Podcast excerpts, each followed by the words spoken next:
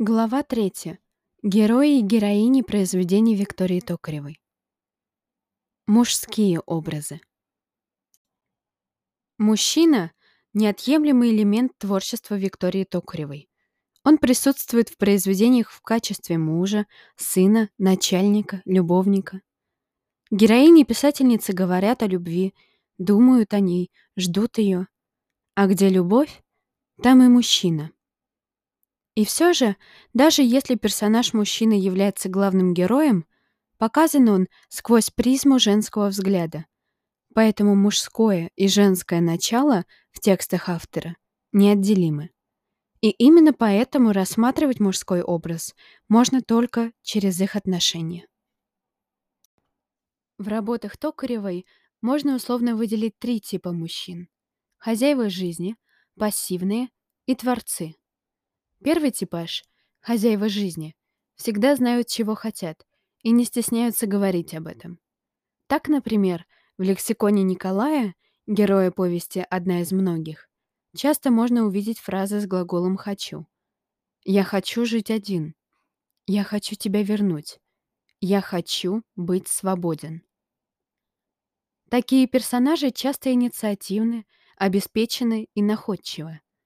Более того, они прекрасно понимают свое превосходство над окружающими. Я талантливый, здоровый и богатый. Богатые мужчины старыми не бывают. У меня вся жизнь впереди, говорит о себе Николай. Казалось бы, такие уверенные, состоятельные, надежные во всех планах мужчины должны быть идеальными спутниками жизни. Однако Токарева в очередной раз доказывает, что жизнь не сказка. Хозяева жизни часто не понимают своих любимых, смотрят на вещи проще, заботясь о благополучии себя любимых. Кошельки, как называет их героиня произведения одна из многих, Анджела, ведут себя как хотят, хамят и бросают в конце концов. Зеркальной противоположностью хозяев жизни являются пассивные мужчины. Или, как их называет все та же Анжела, никчемушники. В произведениях Виктории Токаревой женщины в принципе представлены как сильный пол, на фоне которого мужчины проигрывают. Но этот типаж и вовсе лишен какой-либо самостоятельности. Никчемушники полностью зависимы от женщин, находящихся рядом, будь то мама или жена. Одним из ярких примеров таких персонажей является Димочка, герой повести «Первая попытка». Он — Словно верный пес стал безмолвно служить главной героине. Впрочем, даже сама писательница подчеркивает его сходство с собакой. Димочка хронически молчал, но все понимал, как собака. И как от собаки от него веяло преданностью и теплом. Интересно и то, что герой все время молчит, эта черта характерна для всех пассивных мужчин, предпочитающих беспрекословно подчиняться, а не отстаивать свое мнение. Тем не менее, во многих никчемушниках можно разглядеть большой нереализованный потенциал. Они вполне могли бы проявить предприимчивость, открыть для себя новые границы, однако все они не способны выйти из своей зоны комфорта. Такие мужчины предпочитают всю жизнь провести под юбкой сильной женщины.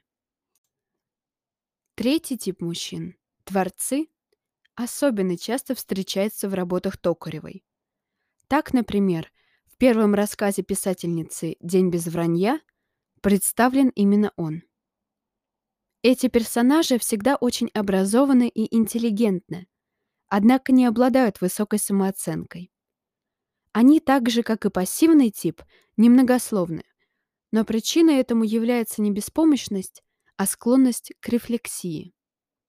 Гении ходят как беременные женщины, которые все время прислушиваются к чему-то, что в них. Говорила в одном из интервью Виктория Токарева. Центральное место в картине мира творцов всегда занимает искусство. Оно же занимает и их мысли, и их внимание. Из-за этого гении часто оторваны от реальной жизни, что ведет к их ключевому качеству инфантилизму. Так, многих талантливых мужчин Токарева описывает как обидчивых, замкнутых, даже незащищенных. Она наделяет их почти детскими качествами. Например, режиссер Аникеев из рассказа «Корида» усердно пытается держать маску независимости во время разговора с любимой. Однако не выдерживает. Он прижимал, прятал ее в себе и прятался сам. Искал защиты. Ему так нужно было, чтобы Лилька защитила его ото всех и от себя самого. Виктория Токарева создает удивительно точные и органичные мужские образы. Писательница, веря в искренние и чистые чувства, порой идеализирует их. Однако сами объекты любви она оставляет как есть, со всеми слабостями, желаниями и недостатками. Часто, показывая мужскую беззащитность или их нарочитую самостоятельность, автор в очередной раз доказывает, что женщины нужны мужчинам не меньше, чем мужчины женщинам и что взрослый человек не может без любви.